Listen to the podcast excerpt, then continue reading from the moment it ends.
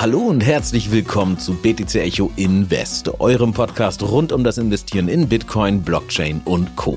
Hier sprechen wir immer montags über die neuesten Entwicklungen am Kryptomarkt, werfen einen Blick auf die internationalen Finanzmärkte und besprechen die neuesten Investmenttrends aus der Blockchain-Szene. In der heutigen Folge sprechen wir über die anstehende Notenbank-Sitzung der EZB am Donnerstag und darüber, welche Auswirkungen eine weitere Anhebung des Leitzinses für die Wirtschaft, aber natürlich vor allem für Bitcoin und Co. haben könnte. Außerdem werfen wir einen Blick auf die Berichtssaison in den USA und schauen uns an, was es mit dem Blockchain-Newcomer Aptos auf sich hat. Zum Ende der Folge werfen wir dann wie immer einen kurzen Ausblick auf die Kursziele für die kommenden sieben Tage und auf alles, was sonst in dieser Woche für Bitcoin und Co. wichtig wird. Heute ist übrigens Montag, der 24.10.22. Mein Name ist Jan-Heinrich Meyer und bei mir ist BTC Echo Marktexperte Stefan Lübeck. Moin Stefan, schöne Grüße nach Berlin. Wie ist die Lage? Ja, moin Jan. Soweit alles gut. Schöne Grüße zurück nach Lübeck. Achtung, dieser Podcast stellt keine Anlageberatung dar. Alle Aussagen dienen lediglich der Information und spiegeln die persönlichen Meinungen unserer Redakteurinnen und Redakteure wider. So, da das jetzt geklärt ist, geht's direkt los und wir starten wie immer mit einem kurzen Marktupdate und auch, wenn gerade Berichtssaison in den USA ist und es hier einige interessante Updates gibt, beginnen wir mit einem neuen Projekt im Blockchain-Space, das gerade aufgrund eines ganz anständigen Kursanstiegs von sich reden macht, nämlich Aptos. Stefan, was hat es mit dem Projekt auf sich? Was steckt dahinter? Ja, Aptos ist eine neue Layer One Blockchain, ähm, tatsächlich von den ehemaligen Entwicklern der Meta-Kryptowährung Diem, also Top-Entwicklern aus dem Web 2 Space, könnte man sagen. Mhm. Es wird kolportiert, dass es der Solana-Killer ist ähm, liegt vor allen Dingen daran, dass man sagt, ähm, Aptos fußt auf einem neuen Smart Contract spezifischen Programmiersprache namens Move. Und Move soll mehrere Sachen gleichzeitig verbessern. Zum einen eine Sicher die Sicherheit erhöhen innerhalb der Blockchain und gleichsam auch die Privatsphäre, Privatsphäre der User erhöhen. Ähm, zudem ermöglicht Aptos durch die gleichzeitige Ausführung, sie nennen das Parallel Execution, ähm, komplexer Transaktionen, ähm, die, ja, die Erhöhung der TPS, das ist ja immer der Wert, der immer herangezogen wird, wie viel kann verarbeitet werden in einer Blockchain. Und da führt ja momentan Solana komplett an. Transaktion pro Sekunde, ne? Oder per Second Transaction. Genau, per second, richtig. Die TPS. Mhm. So, die TPS soll ansteigen und gleichzeitig sollen die Latenzen zurückgehen. Das heißt wirklich äh, Überweisungen in unter einer Sekunde, man sagt sogar 0,1 Sekunden dann executed werden und durchgeführt werden. Okay, ja, Solana Killer klingt ja erstmal scharf, denn eigentlich ist Solana ja schon ein Ethereum Killer und damit würde Aptos dann, wenn ich richtig gerechnet habe, direkt zum Doppelmörder, wobei Solana sich ja gerne auch immer mal selbst killt, indem es sich einfach ausschaltet oder einfach ausfällt. Also ich sag mal so, wir werden sehen. Ähm, aber bei den Anlegerinnen und Anlegern da draußen schien das Projekt jetzt erstmal ganz gut anzukommen, oder? Also Aptos. Ja, also es hat so ein bisschen zwei zweischneidige Schwert. Es hat, man muss sagen, Aptos ist ein, hat ein starkes VC-Backing. Die haben 350 Millionen eingesammelt in zwei Funding-Runden. Wieder große Player wie Andresen Horowitz dabei, FTX-Gründer Sam Bankman-Fried dabei. Das führte allerdings zu Unmut im Space, weil tatsächlich kein regulärer ICO, wie wir es von damals kennen, oder IDO-Sale stattgefunden hat. Und das heißt, der Kleinanleger dort überhaupt nicht berücksichtigt wurde. Also wir sind da eigentlich wieder recht zentralisiert unterwegs und man kann man sagen, es ist vielleicht eher ein äh, Fintech, das eine Blockchain nutzt, oder?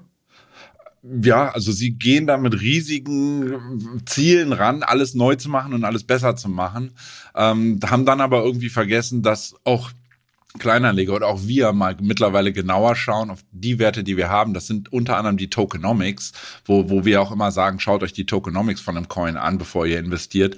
Und genau die wurden in diesem Fall nämlich nicht klar ähm, kommuniziert. Zum äh, Beispiel wurde weder gesagt, wie die Early Investing Runden, also wie viel haben die im Endeffekt bezahlt für Investment oder wie viele Coins haben äh, äh, Sam Bankman-Fried und Co. bekommen. Das weiß keiner. Und ähm, zum anderen hat man äh, ja tatsächlich weder zukünftige Divesting-Phasen mal klar artikuliert. Also man weiß nicht, wann kriegt denn Sam Bankman-Fried überhaupt seinen ganzen Stack an Aptos und könnte den potenziell verkaufen. Und das ähm, regt auch, auch Kleinanleger mittlerweile immer deutlich auf. Ne?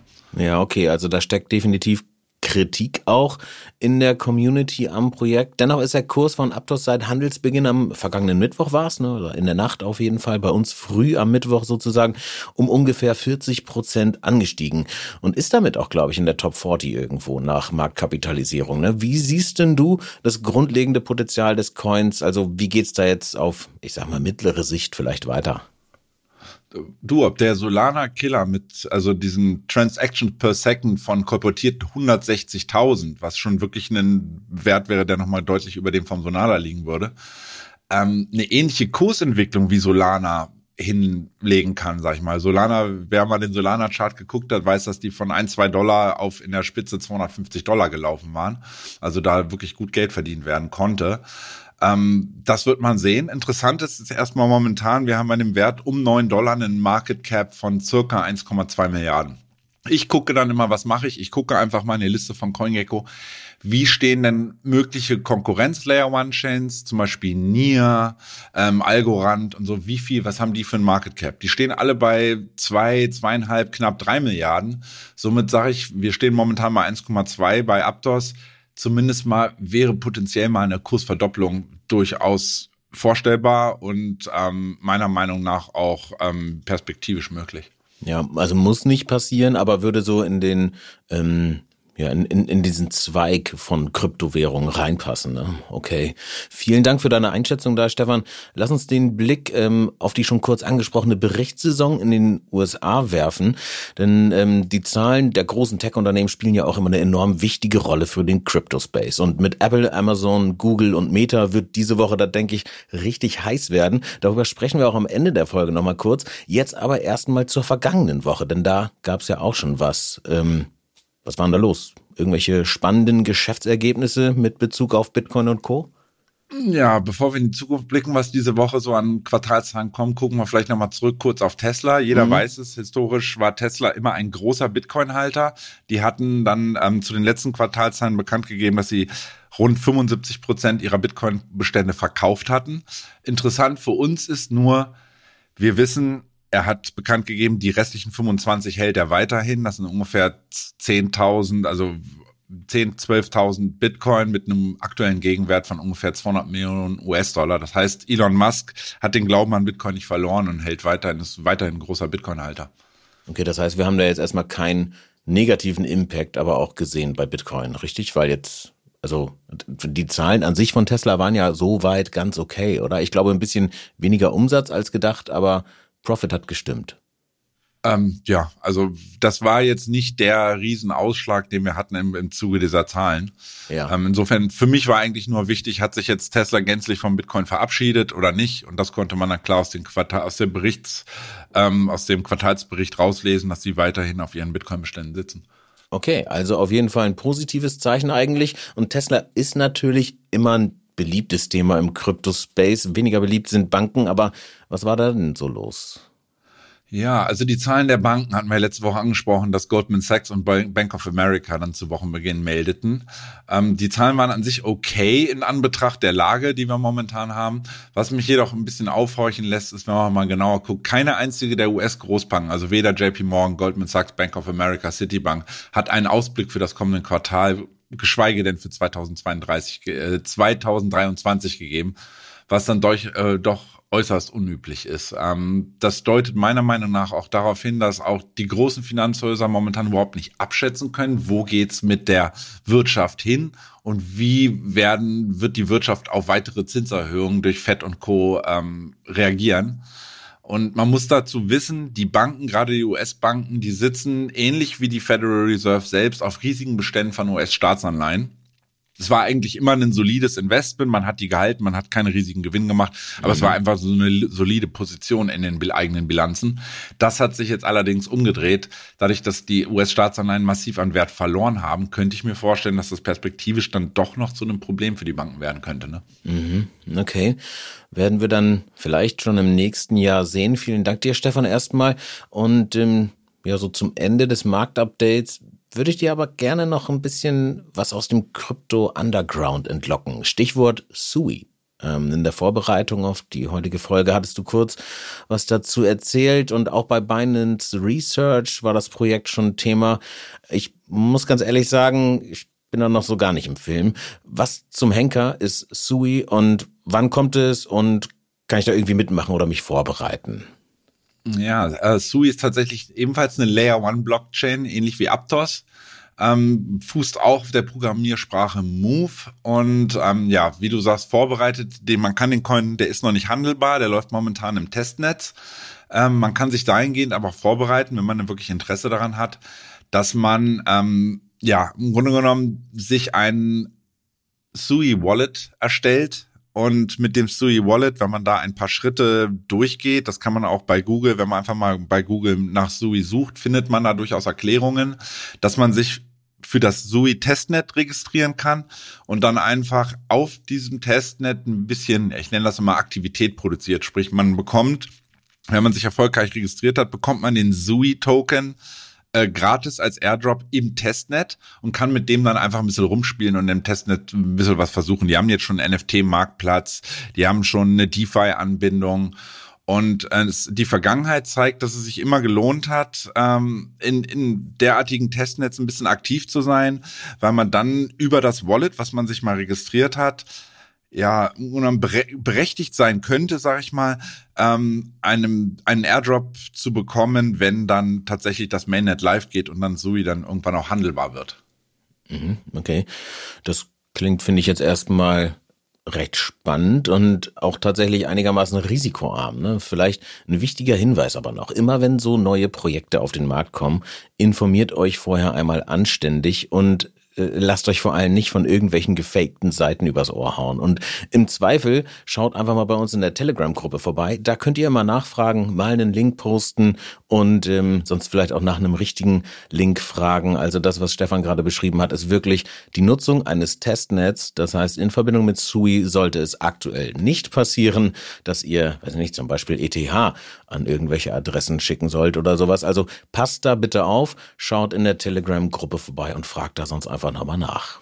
Gut, damit schließen wir das Marktupdate für heute und sollte euch irgendwas gefehlt haben oder solltet ihr uns generell Feedback geben wollen, dann schickt uns am besten einfach eine E-Mail an podcast.btc-echo.de oder schreibt uns einfach eine Nachricht auf Social Media. Kommen wir damit zu unserem heutigen Hauptthema. Es ist ja nun absolut kein Geheimnis, dass die globale Wirtschaft seit Beginn der Corona-Pandemie und dann nochmal verstärkt durch den Krieg zwischen Russland und der Ukraine enorm angeschlagen ist. Wir stolpern in eine Rezession und sehen zugleich Inflationsraten, die weit über den ehemals angestrebten Zielen der Zentralbanken liegen.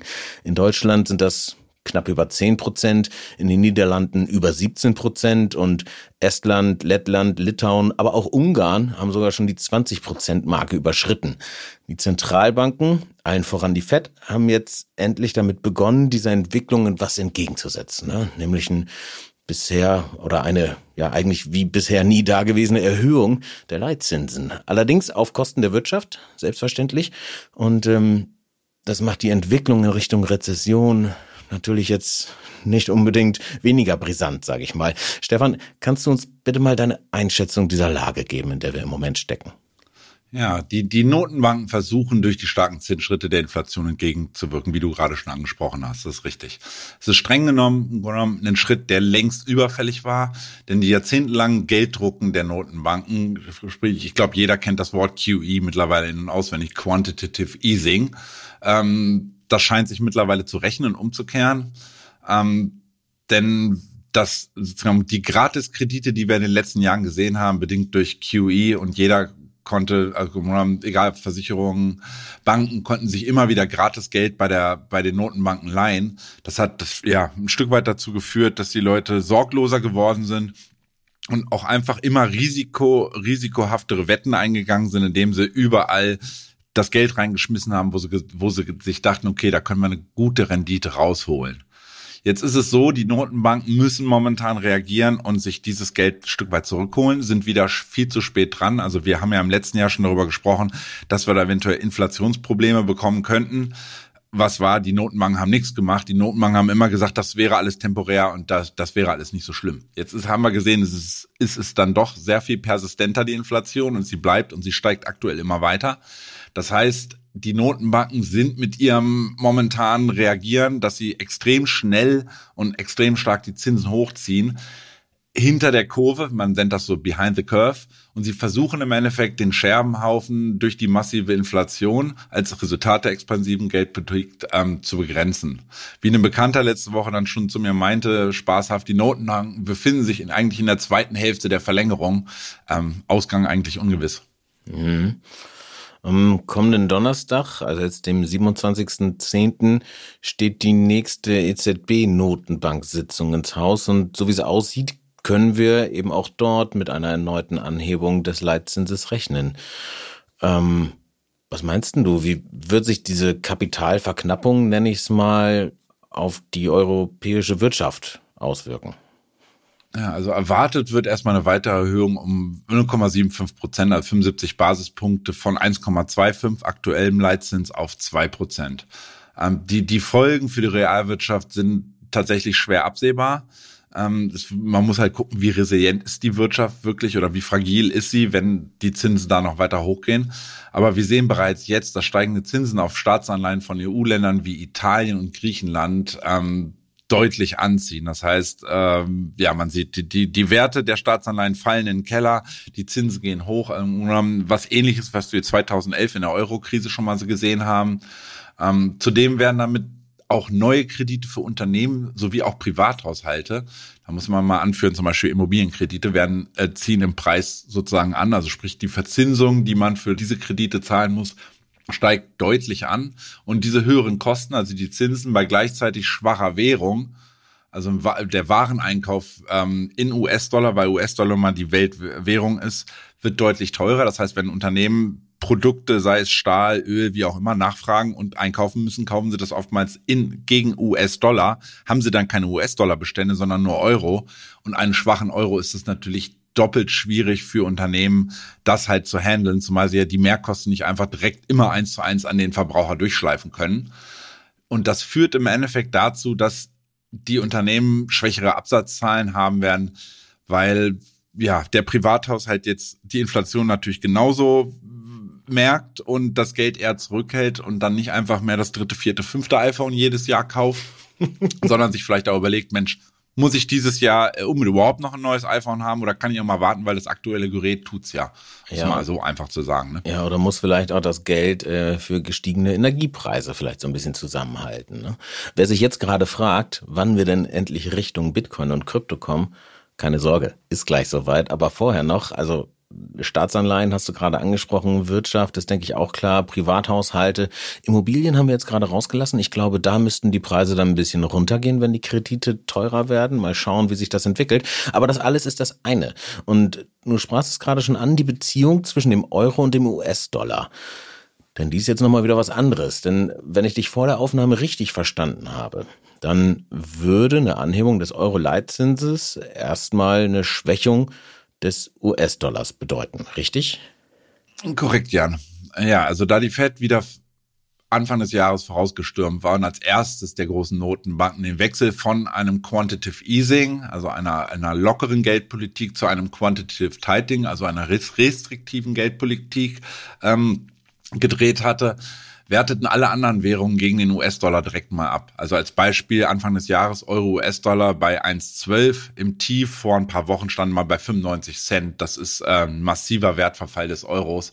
Ähm, auf das Währungspaar britische Pfund gegen US-Dollar braucht man gar nicht schauen. Das ist am All-Time-Low angekommen. Das sind dann nochmal andere Probleme, die da die Briten untereinander so ein bisschen mit Bojo und Co. haben.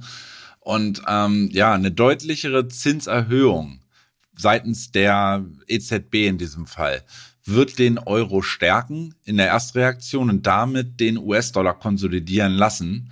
Und das führt mitunter dazu, dass wir eine positive Entwicklung auf dem Bitcoin-Kurs sehen werden. Okay, und da haben wir jetzt nämlich die Schnittmenge mit dem Bitcoin. Du hast gerade gesagt, es könnte sich positiv auf die Entwicklung des Bitcoin-Kurses auswirken. Und das klingt auch, wenn das Gesamtszenario natürlich eine Vollkatastrophe ist, für Bitcoin-Anlegerinnen und Anleger jetzt erstmal recht vielversprechend. Also, was den kommenden Donnerstag angeht jedenfalls. Aber auch ein bisschen wie so eine Wunschvorstellung. Also, weil jetzt mal ehrlich, also lässt sich deine Vermutung da in irgendeiner Art und Weise belegen? Wie kommst du da drauf? Ich führe da die EZB-Leitzinserhöhung am 8. Dezember an. Da war es uh. ebenfalls so, dass wir 75 Basispunkte hochgezogen haben. Was jetzt passierte in der Reaktion tatsächlich, der Euro wurde gestärkt gegen den US-Dollar und das führte in der, zumindest an dem und in den, an dem Tag und in den Folgetagen zu einer positiven Kursentwicklung bei Bitcoin. Ja, okay. Man muss ja immer so verstehen, sämtliche Assets wie Commodities, also Gold, Silber, Öl, alles wird gegen Dollar gehandelt. Und genauso ist es bei Bitcoin auch. Das Haupthandelspaar ist nun mal nicht, ich gehe auf Kraken und kaufe Bitcoin gegen Euro, sondern das mit Abstand größte Handelspaar vom Volumen her ist nun mal der Bitcoin gegen den US-Dollar.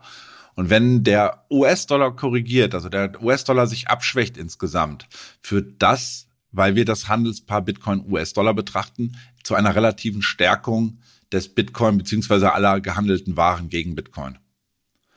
Wenn man jetzt überlegt, dass um den Dollar zu schwächen, hat bereits letzten Freitag ganz interessant, das hatten wir auch im Telegram-Channel noch kurz angesprochen, da hat die Bank of Japan aufgrund der gleichen Problematik, weil der japanische Yen derart schwach gegen den US-Dollar geworden ist, hat die Bank of Japan in einer Notintervention angefangen, ihre US-Dollar-Bestände, einen Teil davon auf den Markt zu werfen um ihre eigene Währung zu stärken und den Kaufkraftverlust, den, die, ähm, den das japanische Yen eindeutig hat, etwas einzudämmen.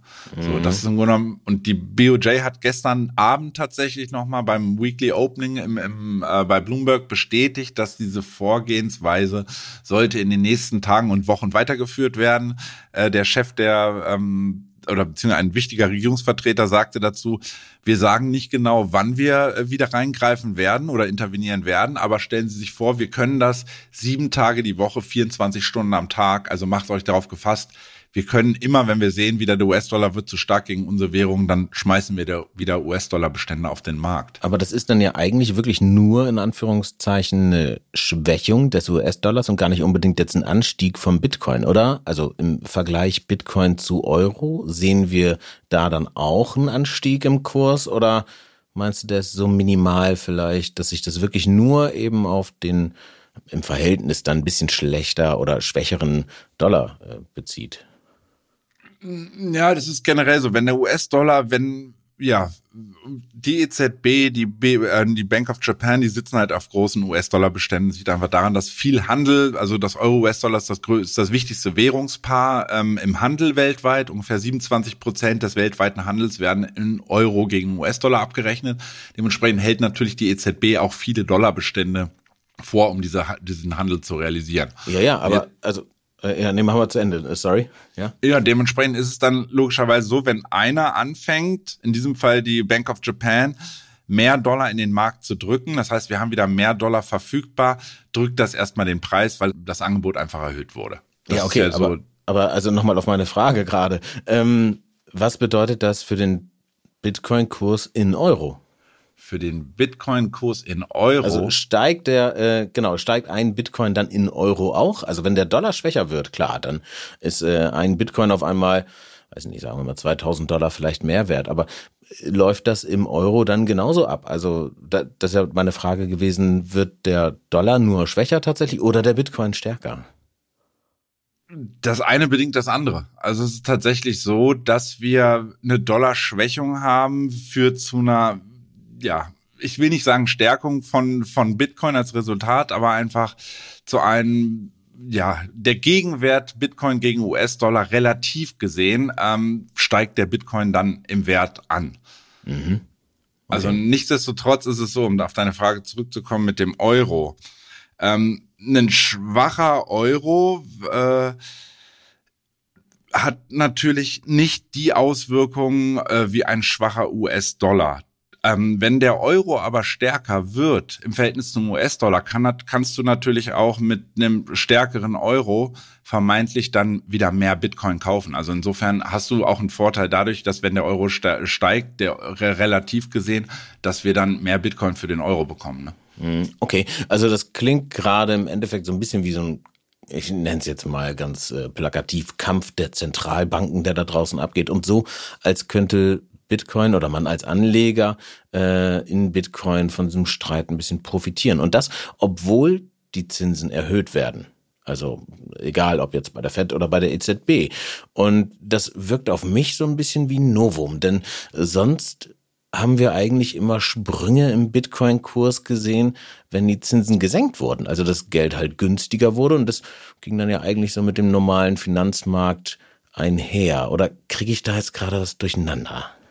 Ähm, das ist nicht von der Hand zu weisen. Also damals, wir haben jetzt einfach schlicht und einfach eine andere Situation. Damals war es das, ich nenne es jetzt mal das billige Geld, also das Nullzinsgeld, was dazu führte, dass Investoren in den Krypt vermehrt in den Kryptomarkt gegangen sind, weil ein Anstieg der Geldmenge im Umlauf sorgte dann immer dafür, dass vermehrt Investitionen in Risikoassets wie den Kryptomarkt geschehen sind. Also so ein bisschen lockeres daran, Händchen einfach, ne? So ja, das Geld sucht sich Rendite. Ja. Mhm und du willst das in, in, Zeiten, wo du viel Geld hast und keine hohe Inflation hast, willst du natürlich, wie der Amerikaner immer sagt, put the money to work. Also du lässt das Geld für dich arbeiten mhm. und investierst in äh, ja sämtliche Assets, wo du denkst, da kommst, bekommst du eine gute Rendite. Und wenn derart viel äh, Dollar im Umlauf sind und, und die Leute derart viel die Möglichkeit haben, das Geld irgendwo reinzuschmeißen, dann gehen sie natürlich immer auch oder haben die eine Neigung dazu, tendenziell immer in risikobehaftetere Assets zu gehen, wo womöglich auch die größte Rendite wartet. Ja, oder im Rahmen von Diversifikation vielleicht auch einfach noch mal ein bisschen breiter zu streuen, weil andere Positionen schon stark aufgebaut sind, oder?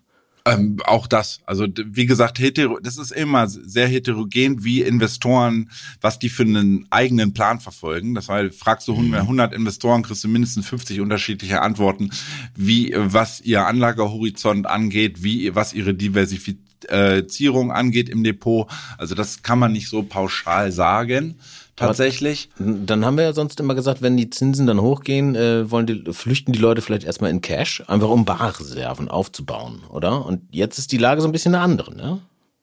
Genau, ja, nun ist die Lage eine andere, dass wir einfach infolge der höheren Zinsen auf Kredite gehen, risikobehaftete Investitionen zurück. Das sehen wir überall. Das ist nicht nur Krypto, das sind auch die ganzen ähm, Wachstumsunternehmen und Startups in den USA. Und ähm, die Anleger haben dann die Tendenz, in solchen Zeiten Cashbestände in US-Dollar optimal aufzubauen, um ähm, zum einen liquide zu sein, wenn fällige Kredite zurückgezahlt werden müssen und bestehende Verbindlichkeiten notfalls begleichen zu können. Stichwort Cashflow. Also wenn man gefangen ist in einem Asset, dann hat man ja das Geld nicht. Man müsste die Position dann im Zweifelsfall im Minus auflösen, um Cash zu haben. Ja. Und um den vorzugreifen, sind die Leute dann vermehrt einfach im Cash. Ja, und damit hat man im Endeffekt weniger Investments in so risikobehafteten, sage ich mal, ähm, Investmentmöglichkeiten. Ja. ja, wenn die Geldmenge zurückgeht, haben wir einfach weniger verfügbares Geld und dann wird genauer geguckt, wo können wir das Geld nutzen. Und dann ist momentan die nicht die Idee, das Geld massiv in risikobehaftete Assets zu schmeißen. Ne? Aber wenn dann Bitcoin jetzt profitieren könnte, dann geht es jetzt bei dieser Zinsanhebung, die wir haben, nicht mehr um das Thema Risikokapital, oder? Richtig. In der aktuellen Situation geht es halt darum, dass wir uns wirklich rein die Handelspaare angucken. Also jegliche Schwächung des US-Dollars äh, werten das gegen US-Dollar gehandelte Asset auf. Insofern haben wir die besondere Situation, dass eine Stärkung der anderen relevanten Weltwährungen, also wir haben den, den ähm, japanischen Yen, den Euro, vielleicht gegebenenfalls auch das britische Pfund zum Teil noch, ähm, erstarken die und schwächen damit den Dollar. Profitiert auch der Bitcoin davon, weil er nun mal gegen US-Dollar handelt. Also es ist einfach eine andere, ein anderer Grund, wieso wir dort ähm, eine Stabilisierung von Bitcoin sehen können. Okay, ja, macht Sinn. Und ich glaube, also für die da draußen, die jetzt gerade denken, das reden die sich doch schön, ne? ähm, sei vielleicht gesagt, und ich äußere jetzt hier mal eine Vermutung, dass das vor allem damit zusammenhängt, dass wir uns beim Bitcoin gerade in so einer Seitwärtsphase äh, bewegen. Also dass gar nicht so viel vom Handel getriebener, ähm, also vom Handel getriebene Kursschwankungen entstehen, sondern es wirklich einfach um diesen, ja, das ist ja, ist ja fast äh, Fremdwährungsgeschäft, dann könnte man eigentlich meinen, oder? Habe ich das Korrekt. richtig verstanden? So? Ja, du Okay. musst einfach überlegen. Also wir sehen jetzt, äh, alle Leute werden sich vermutlich fragen, was sagt denn der Stefan da? Aber Bitcoin steigt doch jetzt gar nicht und sonst müsste der doch viel höher stehen und so. Wir müssen uns einfach überlegen, was, wo würde Bitcoin vielleicht stehen, würde der US-Dollar immer weiter gen Norden laufen und keine Zentralbanken dagegen irgendwie im Anhalten und beispielsweise der Euro würde gegen den US-Dollar nicht bei, hätte nicht bei 95 Cent wieder gen sich stabilisiert vor ein paar Wochen, sondern wäre einfach weiter gerauscht. Das heißt, der Kaufkraftverlust bei uns wäre enorm hätte sich ausgeweitet und das hätte massiv durch die Dollarstärke dann auch den Bitcoin in seinem in seiner Stabilisierungsmöglichkeit eindeutig eingegrenzt und vermutlich hätte Bitcoin dann schon ein neues Jahrestief ausgebildet. Okay, macht Sinn. Aber gleichzeitig auch irgendwie alles nicht ganz so einfach. Ich denke, da bleibt uns jetzt in der aktuellen Situation eigentlich nur abzuwarten, was dann am Donnerstag tatsächlich passiert. Und vielleicht sollten wir sogar eine kleine Wette abschließen, wobei du möglicherweise die besseren Karten hast. Was würdest du denn setzen? Dann setze ich doch einen Bitcoin vielleicht. Ein. Du willst eine Wette machen. Oh ja, okay. Eine Wette kann man Du- ja auch, wir reden hier um Bitcoin, dann, dann möchtest du die kleine Version handeln, dann wetten wir um einen Satoshi? Ich lade dich vielleicht einfach lieber irgendwann mal auf ein Eis ein. Solltest du gewinnen, solltest du gewinnen. So oder so, ähm, vielen lieben Dank dir, Stefan, für die Erklärung und ähm, ja, ich würde sagen, damit laufen wir mehr oder weniger auf das Ende der heutigen Folge zu. Bevor wir Schluss machen, kommt aber natürlich wie immer noch der Ausblick auf die kommenden sieben Tage. Und wir haben es vorhin schon angesprochen. Es ist Berichtssaison. Welche Unternehmen haben wir denn noch vor uns in dieser Woche, Stefan? Ja, diese Woche, letzte Woche hatten wir die Banken und, äh, und ja, dann Tesla und Netflix fingen an, aber diese Woche kommen wirklich die Schwergewichte. Äh, wir sprechen da von Apple, Amazon, Google und Facebook, jetzt Meta. Ähm, das sind die teuer und Microsoft ist da auch noch mit drin, den haben wir hier gar nicht erwähnt gehabt. Das sind im Grunde genommen, ja, die vier, fünf, also vier dieser fünf genannten Unternehmen sind die teuersten Unternehmen der Welt. Da kann man sich überlegen, was könnte das für eine Auswirkung haben.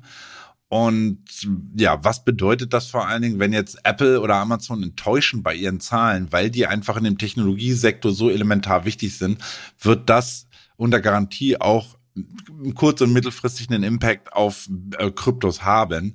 Schlicht und einfach, wenn, wenn man sieht, dass die größten Unternehmen der Welt tatsächlich Umsatzprobleme bekommen und die, die Umsatzkorrekturen äh, eingestehen müssen, dass sie eindeutig viel weniger verkaufen.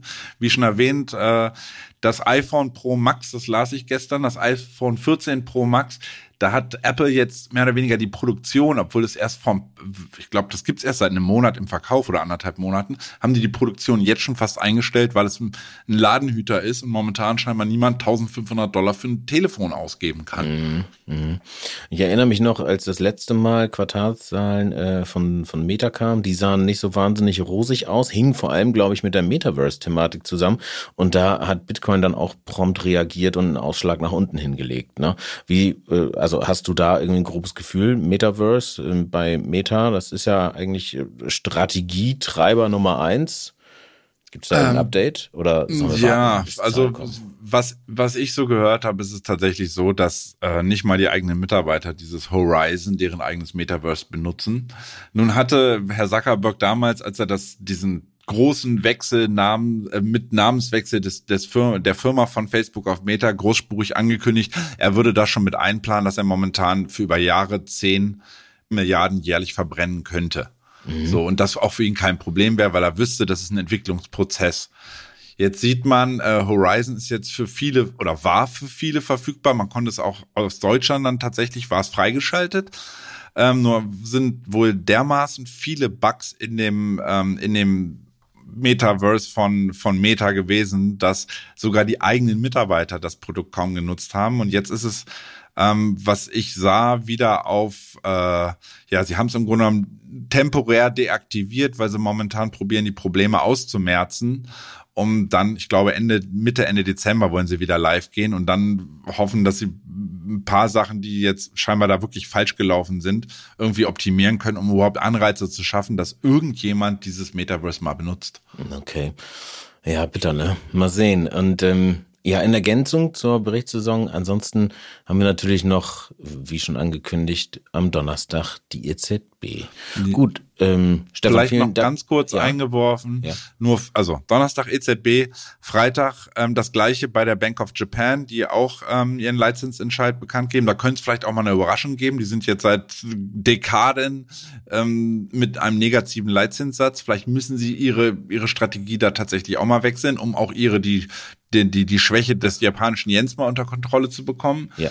Und Freitag, das haben wir jetzt gar nicht erwähnt, es kommen Freitag nochmal Inflationsdaten aus den USA, die von einer, einer, anderen Quelle sozusagen berechnet werden. Und da wird vor allen Dingen auf die sogenannte Kerninflationsrate geschaut. Die ähm, war im letzten Monat oder im letzten Zeitraum 4,9 Prozent. Die wird jetzt mit 5,2 Prozent erwartet. Da müssen wir gucken, ob wir da wirklich tatsächlich wieder drüber liegen oder ob wir da wenn wir mal tatsächlich eine etwas Erleichterung sehen, dass die, die, ähm, die Kerninflationsrate in den USA nicht immer weiter und weiter gen Norden steigt. Okay. Gut, vielen lieben Dank dir für die Ergänzung, Stefan. Ein Ausblick auf alles, was in dieser Woche wichtig wird, findet ihr übrigens sonst auch immer in Stefans immer am Montag, habe ich ja letztes Mal auch schon gesagt, erscheinenden Artikel mit dem Titel Das wird für Bitcoin und Co. in dieser Woche wichtig. Ja. Genau. Danke, Stefan. Gibst du uns noch fix die Kursziele für Bitcoin durch? Ich glaube, da hat sich gar nicht so viel getan im Vergleich zur letzten Woche, oder? Das ist korrekt. Wir handeln unverändert in einer Seitwärtsphase und dementsprechend sind die Kursziele gegenüber der Vorwoche tatsächlich unverändert. Also die Ziele sind weiterhin auf der Oberseite kurzfristig 20.400 wichtig. Geht's drüber, sehen wir 20.800. Und erst wenn wir die 20.800 wirklich rausnehmen und uns darüber stabilisieren, dürfte der Weg relativ schnell frei sein in, in dem Bereich 21.900, 22.000 US-Dollar. Mhm. Auf der Unterseite haben wir letzte Woche eigentlich auch sehr schön gesehen, hatte ich in der letzten Woche gesagt, die 18.600 ist erstmal wichtig, die muss halten. Wo sind wir im Endeffekt am Freitag in dem Spike runtergelaufen? 18.600 und ein paar zerquetschte. Da hat der Support mal wieder gehalten. Und ähm, tatsächlich so, wenn wir unter diese 8.000, 18.200, das ist so die unterste Unterkante dieser der der Support Range auf der Unterseite, fallen wir da durch per Tagesschluss nachhaltig dann droh, könnte uns eventuell mehr drohen und neue Jahrestiefs angelaufen werden. Naja, dann warten wir mal den Donnerstag ab, denn der sollte uns ja eigentlich in die eher nördliche Richtung bewegen. Sehr schön. Vielen Dank dir, Stefan. Übrigens gibt es die bullischen und bearischen Kursziele für die Top 5 Kryptowährungen nach Marktkapitalisierung auch jeden Tag in unserem Daily Newsletter. Schaut einfach mal auf btc-echo.de-newsletter vorbei, meldet euch an und schon seid ihr auf dem Laufenden. So, ich denke, das war's für diese Woche. Wir bedanken uns fürs Zuhören und wenn euch diese Folge gefallen hat, lasst uns gerne eine positive Bewertung auf Spotify, Apple Podcast oder wo auch immer ihr uns gerade hört. Da, Stefan, ich glaube, wir sind auf Spotify, haben die 250 geknackt oder sowas, ne?